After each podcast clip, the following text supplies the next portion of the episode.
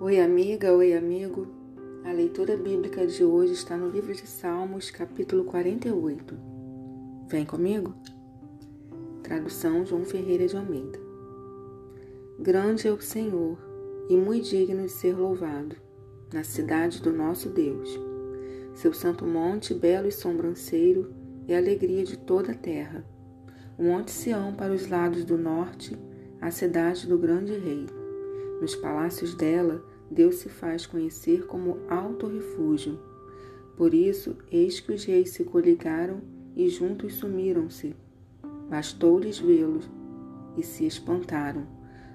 Tomaram-se de assombro e fugiram apressados. O terror ali os venceu e sentiram dores como de parturiente. Com o vento oriente destruíste as naus de Tarsis. Como temos ouvido dizer, Assim o vimos na cidade do Senhor dos Exércitos, na cidade do nosso Deus. Deus a estabelece para sempre.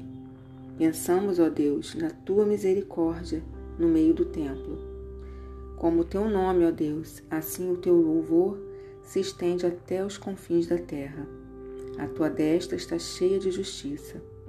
Alegre-se o monte Sião, exultem as filhas de Judá por causa dos teus juízos. Percorrei a Sião, rodeai-a toda, contai-lhe as torres.